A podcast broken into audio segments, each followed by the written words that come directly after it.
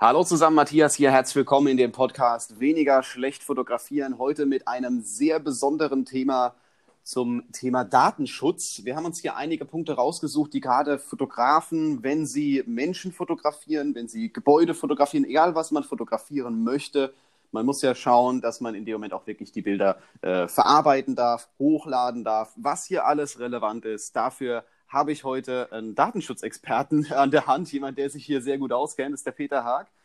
Stell dich doch gerade mal selber vor, warum du dich mit Datenschutz so gut auskennst. Hallo, mein Name ist Peter Haag. Ich komme aus Augsburg und ähm, ja, ich habe vor circa zwei Jahren angefangen mit Datenschutz. Datenschutz hat mich schon immer in der IT beschäftigt ähm, und habe das Ganze dann, weil ich auch einen juristischen Background habe, zum, ja, will es zum Hauptberuf machen, kann man so sagen. Und äh, habe dann mit der Ausbildung zum Datenschutzbeauftragten vor zwei Jahren äh, begonnen und bin jetzt auch seit letztem Jahr Datenschutzauditor. Okay, ja, das klingt ja schon mal äh, ganz gut. Dann wird es auf jeden Fall in der nächsten äh, Podcast-Folge relevant. Äh, da kannst du wahrscheinlich einiges zu dem Thema sagen gerade zum Thema Webseiten. Die Folge haben wir nämlich auch schon geplant. Jetzt geht es aber weniger um das Thema Webseiten, sondern wirklich nur um äh, Fotografie allgemein. Ich habe ja vorhin schon gesagt, was darf man, wann muss ich fragen und äh, da überlasse ich vielleicht, glaube ich, so ein bisschen dir das Wort, dass wir mal so eine Grundlage haben, äh, ab wann man denn Leute fragen muss, ob man sie fotografieren darf, ob man es hochladen darf, was sind hier die Begebenheiten? Also die wichtigste Unterscheidung ist erstmal, wenn ich jetzt ein Foto von einer Person mache, wäre wichtig zu wissen, ist diese Person jetzt bildbestimmend? Also wenn ich jetzt ein, eine Aufnahme zum Beispiel vom Kölner Dom mache und da ist eine Person im Vordergrund, ist das normalerweise nicht relevant und auch von der Panoramafreiheit gedeckt, weil ich im, im Außenbereich bin. Wenn ich jetzt allerdings ein Porträtfoto mache von einer Person, dann ist die Frage, will ich dieses Bild später veröffentlichen oder bleibt das Ganze im privaten Bereich? Also wenn ich die Aufnahme nur für mich persönlich mache, ähm, ist es kein Problem. In dem Moment, wo ich das Ganze im privaten Bereich habe und auf Facebook veröffentliche, brauche ich auf jeden Fall eine Einwilligung. Also sobald es in die Öffentlichkeit geht ähm, und einen unbestimmten Personenkreis betrifft, der äh, Empfänger von diesem Bild wird, muss man auf jeden Fall nach DSGVO eine Einwilligung einholen. Das sind so die spontanen Gedanken, die ich dazu habe. Okay, aber es war am Anfang, als die DSGVO so noch nicht 100% spruchreif war, dass sich viele Fotografen schon, äh, dass die Angst davor hatten, jetzt dürfen wir gar nicht mehr fotografieren, weil die das Machen des Fotos schon als Datenverarbeitung eingestuft haben. Ist es ja theoretisch auch, weil äh, es werden ja Daten in dem Moment verarbeitet. Genau, also der Grundsatz der DSGVO ist, dass man Daten nur verarbeiten darf, wenn man sie rechtmäßig verarbeitet. Und da muss man sich einen Grund dafür suchen in der DSGVO. Das wäre dann, grundsätzlich ist das in Artikel 6 der Datenschutzgrundverordnung geregelt. Ähm, und das wäre der Absatz 1, äh, Lit A, für alle, die es mal nachgucken wollen. Das wäre die Einwilligung, das ist so die, die gängigste Variante. Oder ähm, Buchstabe C wäre dann ähm, der Vertrag. Das ist jetzt bei professionellen Fotografen eher die Grundlage. Das heißt, ich mache jetzt mit dem, mit dem Model, was ich fotografieren will, einen Vertrag, was ich hinterher mit diesen Bildern machen darf. Ich darf sie veröffentlichen, ich darf sie auf Facebook veröffentlichen, auf Instagram und so weiter. Das wäre auch wichtig, das mit reinzuschreiben, weil später von, von Instagram oder Facebook Fotos zu löschen, ist im Prinzip Mission Impossible. Ähm, und das dritte wäre dann noch die Interessenabwägung. Ja, und bei der Interessenabwägung ist es so ein bisschen, wie hoch ist das Interesse, dass die Person nicht fotografiert wird oder dass dieses Bild nicht veröffentlicht wird. Ich komme jetzt nochmal auf dieses Kölner Dom-Beispiel zurück. Wenn da jetzt ja. im Vordergrund jemand ist und ich fotografiere den Kölner Dom, nimmt das vielleicht niemand wahr. Und ähm, wenn ich jetzt auch nicht sein Gesicht direkt fotografiere, sondern ihn von der Seite fotografiere, ist das Interesse von dem Fotografen höher, dass er dieses Foto verwenden darf, als das von der Person, die drauf ist. Wenn die jetzt aber relativ groß abgebildet ist vom Kölner Dom, ähm, ist das im Zweifel wieder, wieder anders zu sehen. Also das ist ähm, wie immer in der Juristerei so ein bisschen so eine, so eine Abwägungsgeschichte. Ähm, aber generell kann man sagen, wenn ich so ein Foto habe und da ist eine Person drauf, ist es kein Problem. Also so aus, so aus meiner Sicht, um das jetzt so gerade mal so ein bisschen zusammenzufassen, ähm, so, sobald eine Person oder äh, etwas auf dem Bild nicht eindeutig das Hauptmotiv ist, weil's, weil sie eben nur durchläuft, ist es in Ordnung. Genau, also okay. man spricht da, im, im Juristischen spricht man von bildbestimmend. Also sobald die Person ähm, ein wesentliches Element von diesem Bild ist, darf man, braucht man eine Einwilligung oder muss, muss einen Vertrag mit der Person schließen. Okay, ja, ich finde es lustig, dass du den Kölner Dom als Beispiel genommen hast. Gestern stand ich noch vor dem. Ich hatte, ich hatte einen Termin in der okay. Gegend und musste äh, auf meinen Zug warten. Da bin ich mal ein bisschen durch die Stadt gelaufen. Ähm, jetzt äh, ist noch ein anderes Thema, was ich so ein bisschen gerade als Thema Einverständnis äh, schon öfters mal gelesen habe. Ähm, dass man, wenn jemand lächelt oder irgendwie für ein Foto posiert, dass man das schon als Einverständnis werten kann, zumindest einmal, um fotografiert zu werden, nicht äh, für die Veröffentlichung. Ja, das ist, das ist so ein bisschen schwierig, weil ich müsste ja im Zweifel im Nachgang nachweisen können, dass ich eine Einwilligung habe. Klar, ich habe diese Person, die auf dem Bild lächelt, ähm, aber das kann ja auch Zufall sein. Vielleicht lächelt der jemand an, der hinter mir steht, weil da kommt gerade jemand ähm, vom Bahnhof und der lächelt, weil der hinter mir steht. Das nehme ich eventuell in dem Moment nicht wahr.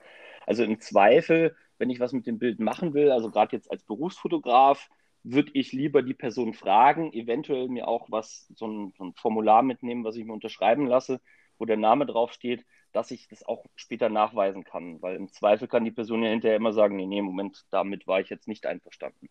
Im privaten Bereich ist das jetzt weniger relevant, weil wo kein Kläger, da kein, kein Richter. Ähm, wenn ich das nicht veröffentliche, merkt die Person vielleicht nicht mal, dass ich von ihr ein Foto gemacht habe. Ähm, das soll jetzt kein Aufruf sein zum illegal Fotos machen von irgendwelchen Personen, aber im privaten Bereich wird es weniger auffallen, wenn ich, wenn ich ein Foto von der Person habe, als wenn ich es jetzt auf Facebook packe, weil es muss ja erstmal jemand gegen diesen Vorgang vorgehen. Ja, richtig. Und äh, vielleicht äh, geht es jahrelang gut und niemand merkt Ich kenne auch Hochzeitsfotografen, die einfach die komplette Hochzeit online stellen, wo ich mit Sicherheit nicht glaube, dass die von jedem Gast einzeln Einverständnis haben. Ähm, aber irgendwann kommt es vielleicht dann doch zurück und irgendeiner entdeckt das und äh, dann wird die ganze Geschichte plötzlich größer äh, und bekommt Aufmerksamkeit oder sowas. Und das will man vielleicht, äh, sollte man eher vermeiden, ja. Also dafür hätte ich zum Beispiel einen Tipp für diesen äh, speziellen Fall. Also den habe ich selber gehabt mit Fotos auf Messen. Ähm, wenn man jetzt auf einer Messe ist, ähm, dann passiert diese Messe ja nur einmal. Also ich habe jetzt zum Beispiel eine Hausmesse, die Personen kommen bei mir aufs Gelände und ich möchte davon Fotos machen, wie die Leute meine Messe besuchen und möchte die dann später auf meine Website stellen. Und das wurde dann mit in die Einladung aufgenommen. Also das heißt, die Leute wussten genau, wenn ich auf dieses Gelände komme, dann werden Fotos von mir gemacht und diese werden auch später auf der Firmenwebsite veröffentlicht. Natürlich mache ich jetzt nicht direkt Nahaufnahmen und Porträtaufnahmen von einzelnen Personen. Das ist dann wieder schwierig, sondern ich mache halt eigentlich so Übersichtsaufnahmen. Da sind wir dann wieder bei dem, ist die Person bildbestimmend oder nicht. Sie ist zwar ein wesentliches Element, aber nicht das Hauptelement. Ähm, und wenn ich dann quasi nochmal Schilder an den Eingängen aufstelle und sage, ab hier beginnt der Bereich, wo Fotos gemacht werden, bin ich da eigentlich relativ sicher. Okay. Ähm, das gilt jetzt für Großveranstaltungen. Da habe ich das ja auch schon öfters gesehen, dass äh, riesengroß, gerade am Anfang, als das Thema noch ein bisschen größer war, da haben das hat das fast jeder gemacht, einfach um auf Nummer sicher zu gehen. Da standen überall Schilder und du wirst fotografiert und wir verwenden es und wenn du was dagegen hast, sag Bescheid oder sowas in der Art. Ähm, bei Hochzeiten ist das jetzt nicht der Fall. Ich meine, gut, ich habe mich jetzt nicht von abhalten lassen. Ich bin jetzt nicht hergegangen und habe äh, aufgehört, Hochzeiten zu fotografieren nur weil ich nicht von jedem das Einverständnis hatte. Ähm, da werden ja aber auch von, gut, das ist eine Privatveranstaltung, ja. Äh, da werden ja aber auch von einzelnen Leuten Fotos gemacht und äh, auch Porträts, Kinder, egal. Also ich persönlich halte mich da als Fotograf überhaupt nicht zurück. Ähm, jetzt ist die Frage, sieht es da genauso aus? Wenn ich jetzt, also Kinder sind nochmal speziell schützenswert in ja. der DSGVO. Da wird das Ganze nochmal deutlich strenger genommen, als wenn ich jetzt einen Erwachsenen fotografiere. Und wenn ich jetzt jemanden als, als Porträt aufnehme, ähm, sieht es schon wieder schwierig aus. Also da würde ich dann von absehen, die Porträtbilder online zu stellen. Ähm, wenn das Paar das jetzt möchte und möchte dazu auch eine Website haben, dann würde ich es halt in diesen Vertrag reinpacken, Schilder aufstellen und diese Porträtaufnahmen eventuell quasi rauslassen. Äh, Oder den Leuten speziell sagen, bevor ich dieses Porträt mache, das kommt jetzt aber auf die Website, seid ihr damit einverstanden? Also wirklich nochmal dran erinnern. Ah, okay, also ich, ich äh, handle es so, dass ich zwar eine Online-Galerie mache, dass die aber nicht öffentlich ist, dass die kennwortgeschützt ist. Also veröffentlicht werden eigentlich nur Bilder vom Paar. Da bin ich safe. Ähm, mhm. Jetzt vielleicht für die Leute, die hier zuhören und äh, vor dem Problem vielleicht auch gerade stehen. Äh, es ist ja gerade relativ schwierig mit äh, Hochzeitspaaren, je nachdem, was das für welche sind und äh, wie, ähm, was man halt eben auch macht. Video und Foto ist ja quasi das Gleiche, äh, was jetzt äh, die Aufnahmen und die Veröffentlichungsrechte angeht. Ähm, ja, also ich stelle immer nur die Paare online, wenn ich in dem Moment ein Bild habe, wo Gäste drauf zu sehen sind, äh, was in dem Moment vielleicht ein bisschen schwierig wäre, dann sage ich zum Brautpaar, hey, hört mal zu, ihr kennt eure Gäste, ihr wisst, wer das ist, könnt ihr bei denen nachfragen. Und äh, dann bin ich in dem Moment auch auf der sicheren Seite. Obwohl ich bei einem Bild tatsächlich äh, keine Veröffentlichungsrechte habe, keine offiziellen, die ich veröffentlicht habe. Das ist äh, ein Gruppenfoto aus äh, Trauzeugen, Brautjungfern und dem Brautpaar. Und da hat der Bräutigam irgendwann einfach gesagt: So, komm, es reicht. Die antworten mir nicht, ist mir egal. Lad's einfach hoch. Wenn sie was dagegen haben, sollen sie sich bei mir melden. Vielleicht nicht 100% rechtssicher, aber äh, ich, ich sehe auch vieles so ein klein bisschen offener und lockerer. Ja, ich glaube, das ist in der Praxis jetzt bei einer, bei einer Hochzeit ist das auch immer was anderes, als wenn ich jetzt als Kunde irgendwo bin und ein Foto wird von mir gemacht, dann reagiere ich wahrscheinlich lockerer drauf. Vor allem, wenn ich mich jetzt für ein Bild, was jetzt eine, eine Nahaufnahme ist, hinstelle, dann ist mir ja auch bewusst, dass ein Foto von mir gemacht wird von dem Fotografen und dass dieses Foto irgendwo landet. Also da kann man dann schon von einer ähm, konkludenten Einwilligung ausgehen bei dem Ganzen. Es ist natürlich im Zweifel nicht nachweisbar, aber wenn der hinterher dagegen vorgeht und ich sage, okay, auf der Einladung stand, es werden Fotos gemacht und die werden veröffentlicht. Ich habe überall Schilder aufgestellt und neben diesem Ort, wo ich die Porträtfotos gemacht habe, waren auch Schilder aufgestellt. Wenn er es nicht gewollt hätte, dann hätte er sich dagegen wehren können. Ähm, ich denke mal, das ist, das ist so ein bisschen schwimmend, die Grenze, weil es muss ja wirklich die Person auch gegen die Bilder vorgehen. Ja, und das ist das Wichtigste. Richtig. Und äh, da muss ich jetzt sagen, ich hatte, ich fotografiere seit 2010 professionell Hochzeiten, seit ja, so 2012 wurde es immer mehr. Äh, also gut, sagen wir einfach mal, ich fotografiere seit acht Jahren äh, und ich hatte bisher noch nie den Moment, dass jemand äh, sich darüber beschwert hat, dass Bilder online wären äh, und ich hätte kein Einverständnis oder sie wollen nicht und äh, Datenschutz und alles Mögliche. Da hat am Anfang jemand ein paar Witze drüber gerissen, von wegen, ich darf gar nicht fotografieren wegen der DSGVO oder sowas in der Art. Aber ernst hat das bisher noch niemand gemeint, dass ich da irgendwelche Probleme hätte. Soll jetzt, wie gesagt, nicht der Aufruf zu sein, macht einfach, es wird schon passen. Ähm, weil ich, ich, ich kenne mein Glück, wenn ich das sage und irgendjemand macht's, kommt sofort eine Klage oder sowas in der Art. Ja, das ist auch durch die DSGVO ein bisschen verschärft worden. Also das ist deutlich präsenter, das merke ich jetzt bei den Personen. Und gerade, ich habe jetzt mehr mit, mit Unternehmen zu tun in meiner beruflichen Praxis. Und da ist es so, wenn ich jetzt als Kunde verärgert bin, kommt gerne mal so ein, so ein Auskunftsersuchen an die, an die Firma ob das jetzt Sinn macht oder nicht. Also der Kunde ist zu denen gekommen, hat freiwillig seine Daten abgegeben und hat irgendeinen Artikel gekauft und die müssen relativ viel Aufwand betreiben und seine ganzen Daten zusammensammeln, nur weil er jetzt verärgert ist. Also das könnte dann auf so einer Hochzeit, wenn sich das Ehepaar jetzt mit den Betroffenen verstreitet, eventuell auch passieren. Im Zweifel, wenn es da jetzt Probleme gibt, würde ich dann sagen, einfach das eine Bild von der von dieser Website löschen ähm, und dann war es das soweit. Also wenn es jetzt eine, eine Fotokollage ist, die ich jetzt groß gedruckt habe oder so, kann man halt nichts mehr machen. Da ist es veröffentlicht. In dem Moment, wo ich es quasi verarbeitet habe, war es legitim und das dann nachträglich runterzukriegen, ist, glaube ich, schwierig. Also mit schwarzen Balken oder so, das will dann, glaube ich, keiner haben. Ja, yeah, klar, ich habe das ja bei mir teilweise noch schlimmer. Also, äh, dass ich beispielsweise, ich habe einen Videokurs erstellt. Der Videokurs ist nicht nur auf meiner Seite, sondern der ist auch zur Drittverwertung freigegeben und den haben andere Leute noch äh, auf ihren Webseiten. Und bei denen dann herzugehen und auch noch die Bilder auszutauschen, weil man die Rechte nicht hat, das äh, wäre ein klein bisschen tricky. Aber nee, da bin ich auf, was sowas angeht, da bin ich safe, da achte ich 300 Prozent drauf. Wenn es äh, online geht und gerade ein bisschen größer ist, dann sollte man da auf jeden Fall drauf achten. Jetzt ist natürlich die Frage, wir sagen immer wieder, ah, braucht man Einverständnis, braucht man Einverständnis. Ähm, das ist jetzt mein nächster Punkt auf der Liste. Wie soll denn so ein Einverständnis überhaupt aussehen? Also ich, ich sage jetzt mal aus der Praxis, wie ich das meistens handle und äh, dann kannst du sagen, wie man es richtig macht.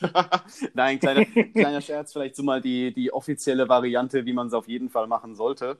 Ähm, ich gehe meistens her, es kommt so ein bisschen drauf an, äh, welches Shooting es ist. Bei mir in Hochzeitsverträgen steht es immer drin. Äh, gerade weil das auch äh, am Anfang gerade eine andere Basis ist. Klar, während der Hochzeit ist man dann äh, schon, schon so ein bisschen freundschaftlich unterwegs, aber äh, einfach um auch, sa auch safe zu sein und zu sagen, ich kann Bilder online stellen, mein Portfolio mit aufnehmen und steht auch wirklich im Hochzeitsvertrag drin und die können im Nachhinein nicht sagen, hupsala, das wussten wir nicht, sondern sie haben es schriftlich. Ähm, Wenn es jetzt um freie Shootings geht, oder auch Kundenshootings, wenn ich jetzt sage, ich mache ein Paar-Shooting oder sowas in der Art, äh, dann frage ich die Leute einfach. Ich habe eh meist die Handynummer, wir, wir schreiben auf WhatsApp oder sowas in der Art und äh, entweder wenn es ein TFP-Shooting ist, stelle ich es von vornherein klar, dass ich sage, so und so sieht's aus, die Bilder, die dort entstehen, werden veröffentlicht. Ähm, das ist der Sinn von so einem Shooting. Oder äh, wenn es halt um ein Paar-Shooting geht, wo ich auch für bezahlt wurde, dann kann man normalerweise einfach fragen. Also ich habe bisher äh, ja, ich hatte schon Leute, die was dagegen haben, aber es ist echt selten. Vielleicht 10, maximal 20 Prozent all meiner Shootings hatten bisher was dagegen, dass ich Bilder online stelle. Heißt nicht, dass ich alle Bilder von den anderen online gestellt habe, aber äh, ich frage halt einfach. Und wenn die sagen so, ja klar, das Bild kannst du veröffentlichen und ich habe das in irgendeiner Art und Weise nachweisbar äh, auf WhatsApp, auf Instagram, auf keine Ahnung, auf irgendeiner Nachrichtenplattform, ähm, dann reicht mir das eigentlich. Dann fange ich nicht an, noch vier Seiten Vertrag hinterher zu schicken. Ähm, gut, jetzt die Frage, wie siehst du das? also grundsätzlich zu der Einwilligung. Eine Einwilligung muss nach dem Datenschutzrecht immer freiwillig erfolgen. Das heißt, ich darf die Person nicht dazu drängen. Also das war jetzt auch in keinem von deinen Beispielen der Fall. Aber ich nenne jetzt mal einfach ein Beispiel, wenn ich jetzt in einer Firma bin und die Firma sagt, okay, wir machen jetzt Fotoshooting von der kompletten Belegschaft oder wir machen ein Fotoshooting von jeder einzelnen Person vor dem Firmenlogo, dass wir die auf die Website stellen können, wenn die Leute uns kontaktieren wollen. Das ist dann schon wieder grenzwertig mit der Freiwilligkeit, weil wie freiwillig ist es, wenn mein Chef zu mir kommt und sagt, du, wir machen jetzt Fotos. Da gehört schon so ein bisschen Courage dazu, Nein zu sagen. Im Zweifel werden diese Einwilligungen, wenn ich das jetzt unterschreibe, anerkannt. Ähm, aber die Firma muss auf jeden Fall vorher fragen. Also die können jetzt nicht einfach befehlen, du stellst dich jetzt da vors Logo, wir machen ein Foto von dir, das wird veröffentlicht. Also ich hatte den, das geht dann zum Beispiel nicht. Ich hatte den Fall aber schon mal bei einem äh, Gruppenshooting von der Firma, wo die sogar schon mehrfach, fällt mir gerade auf, äh, ich nenne jetzt keine Namen, aber äh, die, da gab es schon einige, die ein Gruppenfoto gemacht haben und dann hieß es, ah ja, jetzt machen wir nochmal das für die Facebook-Seite und äh, also bitte die Leute, die keine Lust haben, äh, bitte alle mal weggehen und dann sind dann drei, vier weggegangen und dann haben sie trotzdem nochmal ein Teamfoto gemacht. Also äh, das, das war jetzt so eine praktikable Lösung da dafür, aber ich hatte den Fall tatsächlich schon mal, wo das vollkommen ah, in Ordnung okay, interessant. Ja. Ja, ja, genau. Also man muss es halt vorher einmal sagen. Und ich meine, letzten Endes hat die Firma ja das Problem mit dem Foto. Also wenn, wenn da jetzt fünf Leute drauf sind, die sagen, nee, ich möchte nicht veröffentlicht werden, dann muss eine Firma das auch definitiv wieder von der Website runternehmen und darf das Fotoshooting neu machen. Also die haben dann ja auch keinen Gewinn dadurch. Also wenn man jetzt mal so ein, so ein Firmenfotoshooting machen sollte, dann am besten vorab die auch darüber aufklären, weil ich denke mal, auch viele Firmen kennen sich da nicht aus, zu sagen, wenn ihr eure Mitarbeiter fotografiert, legt denen bitte ein Schriftstück vor, einzeln. Ich möchte eine Einwilligung unterschreiben, dass dieses Foto veröffentlicht wird auf Facebook, auf Instagram. Möglichst genau sein, wo die Fotos veröffentlicht werden. Und wenn das dann unterschrieben ist, wird es in die Personalakte abgelegt und dann ist es safe. Also das ist so der, der gängigste Weg. Richtig, weil man weiß ja nie, was passiert. Morgen kündigt der und äh, will jetzt, dass die alle Gruppenbilder gelöscht werden oder sowas in der Art. Das ist ja auch irgendwie dämlich. Das ist, also bei Gruppenbildern ist das, das ist eine Möglichkeit, die besteht, weil eine Einwilligung, das ist die, die, die nächste Eigenschaft von der Einwilligung, ich kann sie jederzeit widerrufen. Also das heißt, wenn ich jetzt heute sage, und wenn ich meine Firma ärgern will, okay, klar, kein Problem, ich willige ein, macht mal Foto. Und übermorgen ähm, habe ich ein Problem mit meinem Chef, weil der meine Gehaltserhöhung nicht gibt oder was auch immer und sagt dann so, okay, das äh, Bild, das könnte vergessen, dann muss die Firma auch diese Bilder von ihm, die zumindest bildbestimmend sind, also die persönlichen Bilder runternehmen, wie es beim Gruppenfoto ist. Das, den Fall hatte ich jetzt ehrlich gesagt noch nicht. Aber theoretisch müsste dann auch diese Person aus diesem Gruppenfoto raus. Ich meine, wenn es jetzt nur eine ist, kann man es eventuell rausretuschieren ähm, ist dann aber halt wieder zusätzlicher Aufwand. Aber das ist etwas, was nachträglich passieren kann, weil ich kann meine Einwilligung jederzeit widerrufen. Den Fall hatte ich tatsächlich auch noch nicht, dass im Nachhinein jemand gesagt hat, äh, wir wollen, dass die Bilder runtergenommen werden. Das ist ja lustig. Das wusste ich auch nicht, dass man da einfach so widerrufen kann. Also auch bei, äh, bei Release-Verträgen. Könnte auch hinterhältig sein, dass man einfach das Shooting macht und dann sagt, ah, jetzt will ich äh, nicht mehr, dass die Bilder veröffentlicht sind. Und äh, ja, okay, okay merke schon. Das liegt allerdings bei dir dran, weil es ein anderer Grund ist. Also das ist zwar auch, der gibt mit der Unterschrift von dem Vertrag seine Einwilligung dazu, aber das ist eine andere Grundlage. Du okay. hast nicht die Einwilligung als Grundlage. Eine Einwilligung ist halt, ich sage, ja, okay, kannst du machen. Die Einwilligung muss informiert sein, also ich muss den kompletten Umfang kennen. Also als Beispiel, du sagst jetzt, ich veröffentliche das auf Facebook, du packst es aber noch zusätzlich auf Instagram, ähm, wäre dann schon wieder grenzwertig. Ähm, wenn du jetzt aber einen Vertrag machst und da drin steht, okay, wir machen jetzt ein Fotoshooting mit 20 Bildern und die werden auf folgenden Plattformen veröffentlicht und äh, das kostet folgenden Betrag, ist das wieder ein Vertrag, das ist keine Einwilligung. Und diesen Vertrag zu widerrufen, ist schwierig, weil ich muss den Vertrag ja irgendwie aus der Welt schaffen. Okay, also das ist jetzt schon mal ein ganz guter Tipp, im, äh, auch im Vergleich zu dem, wie ich das Ganze handle. Äh, wenn man wirklich einen Model-Release-Vertrag macht, also wirklich TFP-Verträge schließt, ähm, dann ja, kann man den nicht so einfach widerrufen wie mit der Methode, mit der ich das mache. Also wenn ich jetzt sage, irgendjemand auf WhatsApp oder sowas, hey, passt es, dass ich das veröffentlicht und die sagt ja, kann sie morgen sagen, ich hätte es gerne nicht mehr, hat einen Vertrag unterschrieben, äh, könnte sie es auch sagen, aber es ist ein bisschen schwieriger, dagegen vorzugehen. Genau, richtig. Also klar, sie kann natürlich sagen, ich möchte den Vertrag widerrufen aus irgendwelchen Gründen. Ich wusste nicht genau, was da passiert und keine Ahnung, was das geht natürlich. Aber es ist für den Einzelnen immer schwieriger, einen Vertrag zu widerrufen. Ähm, den muss ich dann erstmal für ungültig erklären lassen. Da ist dann wieder ein Jurist äh, involviert und so weiter. Bei einer Einwilligung kann ich jederzeit sagen, nee, ich möchte das nicht mehr. Das ist der Charakter von einer Einwilligung.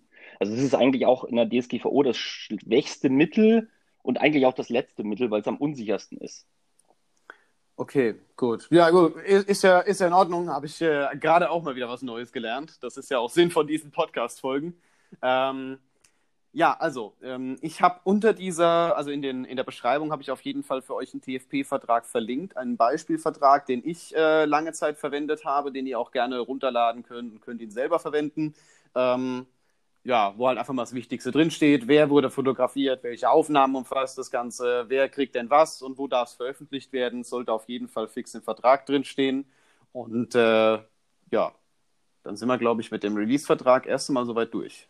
Außer du hättest noch irgendwelche Anmerkungen zu diesem Thema? Nee, ich denke mal, da haben wir jetzt alles, alles zugesagt, denke ich mal. Okay, perfekt. Dann habe ich noch ein paar äh, Community-Fragen, die äh, ja halt auf Instagram gestellt wurden. Ich habe äh, gestern eine Story online gestellt, äh, wo ich einfach mal gesagt habe, hey, ihr könnt eure Fragen reinposten und ich werde sie dir stellen. Ähm, da geht es erst einmal um das Thema Street Photography. Also äh, Leute, ich, ich weiß nicht, ob dir das ein Begriff ist. Ja, also ich, ich weiß, wenn ich, wenn ich auf der Straße bin, fotografiere ich einzelne Leute die auf der Straße sind, mit dem Umfeld zusammen. Also das ist so, wie ich es kenne. Richtig, also quasi das, was passiert. Ähm, da wird re relativ wenig Rücksicht darauf genommen oder sollte relativ wenig Rücksicht darauf genommen werden, ähm, wie die Person aussieht, wie sie gerade schaut oder sonst irgendwas. Es soll halt authentisch wirken. Und das große Problem an der Sache ist, dadurch, dass es authentisch wirken soll, darf man vorher nicht nachfragen, sonst weiß die ja Bescheid. Ähm, da hätte ich jetzt zwei Punkte. Zuerst mal, äh, wie sieht es datenschutzrechtlich aus? Äh, aus meiner Sicht jetzt eigentlich, wenn man das Foto gemacht hat, hingehen, zeigen, nachfragen. Genau, also wenn ich jetzt ein Foto gemacht habe, war in dem Moment die, die Verarbeitung natürlich nicht rechtmäßig, vorausgesetzt, diese Person ist jetzt bildbestimmend für dieses Bild. Gehen wir von aus, ja. Ähm, genau ähm, dann gehe ich nachträglich hin und ähm, autorisiert man das Ganze. Ich meine, letzten Endes weiß am Ende keiner, wenn er jetzt die Einwilligung gibt und sagt, ja, ja, klar, kannst du machen, kannst du veröffentlichen, habe ich kein Problem mit.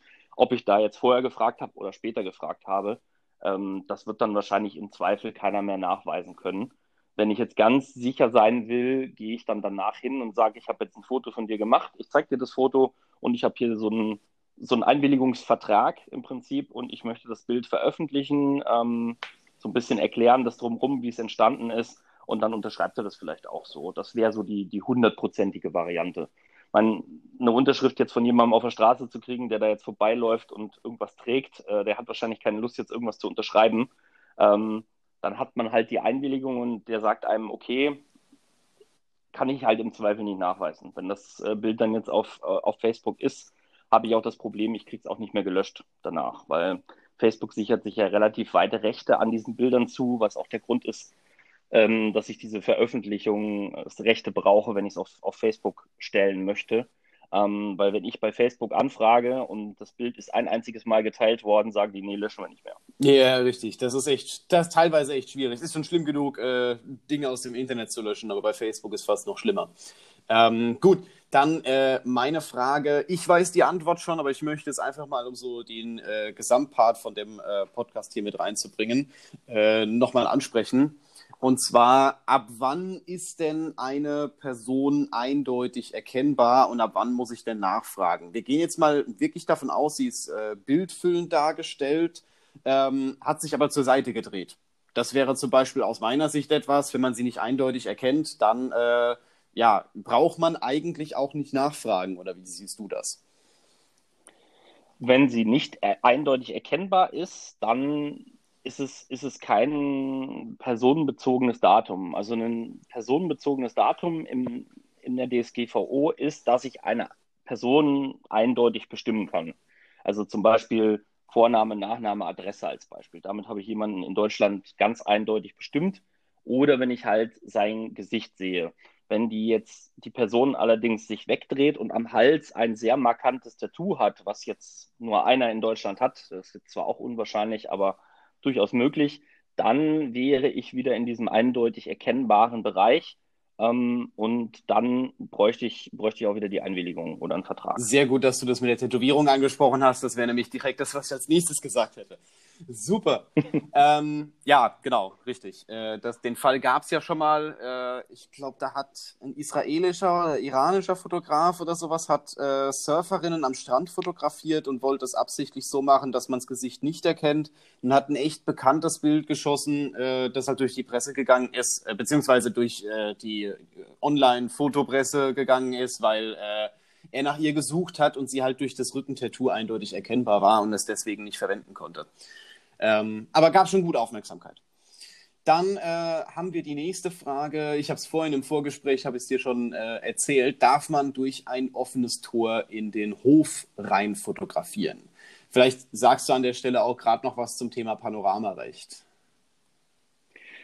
Also grundsätzlich, wenn ich auf einer öffentlichen Straße oder auf einem öffentlichen Grundstück stehe, darf ich in Deutschland Innerhalb Europa ist das wieder unterschiedlich geregelt. Es gibt äh, in den einzelnen Staaten immer unterschiedliche Panoramafreiheiten. In Frankreich zum Beispiel weiß ich, ist es deutlich strenger geregelt als in Deutschland. Da darf ich zum Beispiel, wenn ich auf der öffentlichen Straße stehe, nicht den Eiffelturm fotografieren und veröffentlichen, weil die um diesen Eiffelturm zum Beispiel eine Lichtinstallation haben, die ständig wechselt. War das nicht so, und, dass das nur bei Nacht gilt und bei Tag darf man es doch? Genau, ah, okay, also ja. sobald diese Lichtinstallation aktiv ist. Äh, ich glaube, bestes Beispiel aus Deutschland wäre ähm, die Verhüllung des Deutschen Bundestages. Ist schon ein bisschen her. Weiß nicht, ob das jeder mal äh, gesehen hat.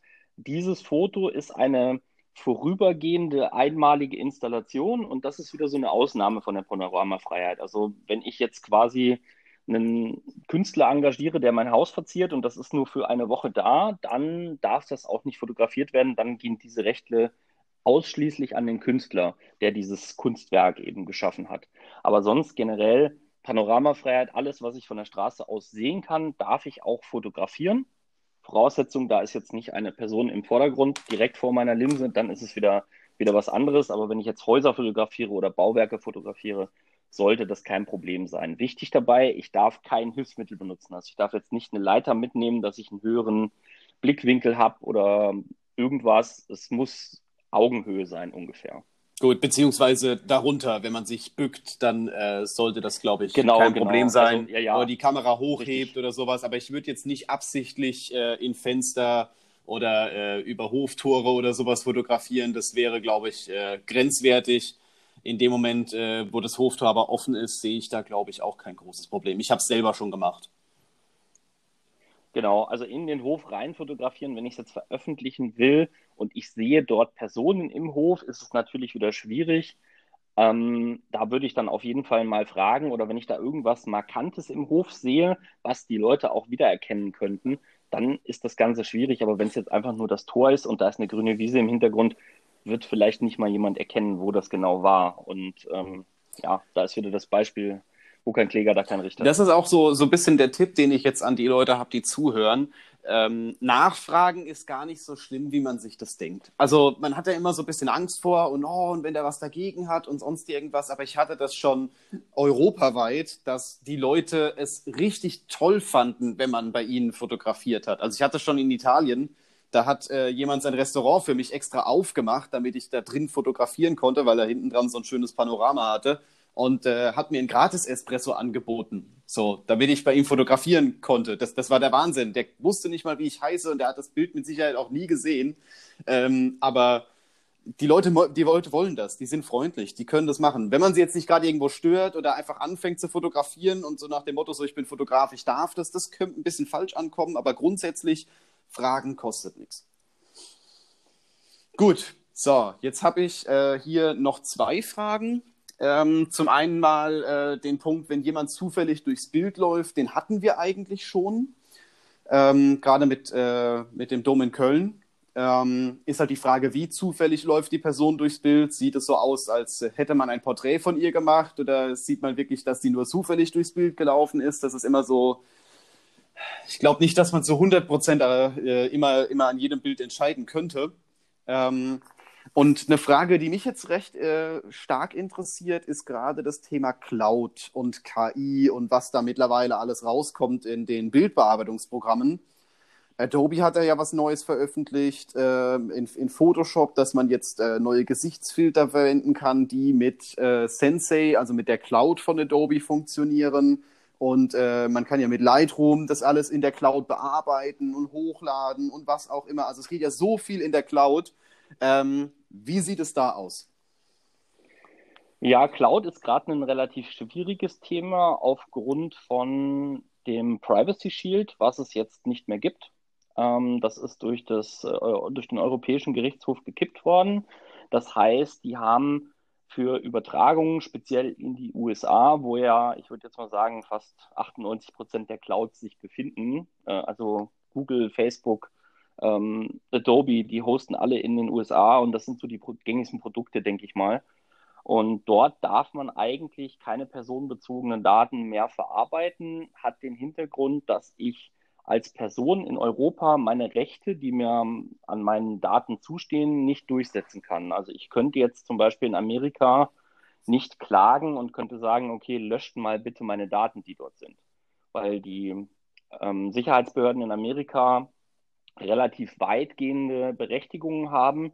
Die könnten jetzt zum Beispiel zu Google gehen und könnten sagen, okay, wir interessieren uns jetzt für Person XY aus Europa und ähm, den haben wir jetzt gerade im, im Fokus unserer Fahndungen und dann dürfen die ein Non-Disclosure Agreement denen vorlegen und die dürfen nicht einmal die Personen darüber in Kenntnis setzen, dass die die Daten an den Staat rausgegeben haben. Also es läuft dann komplett im Geheimen ab und man hat keinerlei Rechtsmittel dagegen, das zu verhindern. Und somit hat äh, das EuGH gesagt, dann ist eine ähm, Verarbeitung in den USA ausgeschlossen. Möglichkeiten, die man jetzt hat, die Cloud zu benutzen. Aktuell gehen viele Unternehmen dazu über, diese Standardvertragsklauseln zu benutzen. Da habt ihr bestimmt in den letzten Tagen auch schon mal eine E-Mail gekriegt. Wir stellen um auf Standardvertragsklauseln. Das hat Microsoft schon im Vorfeld gemacht. Die sind allerdings nur gültig in Verbindung mit einer zusätzlichen Maßnahme. Zum Beispiel, wenn ich jetzt sage, ich nehme Google Drive, dann verschlüssel ich das Ganze. Da gibt es ganz viel Container-Software, die das Ganze verschlüsselt, so dass ich nur diesen Schlüssel habe und nicht Google. Ähm, dann kann, kann nur ich auf diese Daten zugreifen und nicht die Personen in den USA. Dann ist es wieder okay. Schwierig ist es jetzt bei Diensten, wie du jetzt angesprochen hast, Adobe. Ich weiß jetzt nicht, inwieweit die Daten in die USA gehen. Das müsste man dann klären, ob Adobe ein äh, Rechenzentrum in Europa hat und einem zusagt, dass das auch nur in Europa verarbeitet wird. Ja, das ist ja das, gro das große Problem bei den meisten, dass äh, sie mit Sicherheit Rechenzentren in Irland, in Irland haben oder äh, in Holland haben oder sowas. Das, das sind ja die meisten Rechenzentren, die im Europ europäischen Raum sind. Ähm, aber die Frage ist, inwieweit wird das dann doch über die USA übermittelt? Das ist halt immer so ein bisschen schwierig. Also, du hast die ganze Zeit immer gesagt, man darf es nicht. Äh, ich glaube, du meinst, man darf es nicht ohne Einverständnis. Ähm, ja, man kann, also das ist, in dem Fall ist es seit dem Fall des Privacy Shield sogar gar nicht mal so einfach, da ein Einverständnis zu kriegen. Ähm, normalerweise kann man ja nach Artikel 6 ähm, Absatz 1 Buchstabe A dieses Einverständnis einholen.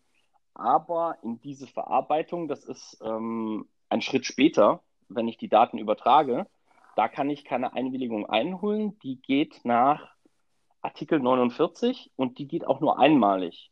Also das ist jetzt zum Beispiel, wenn ich ähm, Google Analytics als Beispiel nehme. Ja da darf man zum Beispiel in eine einmalige, ein, in eine einmalige Verein, Verarbeitung einwilligen.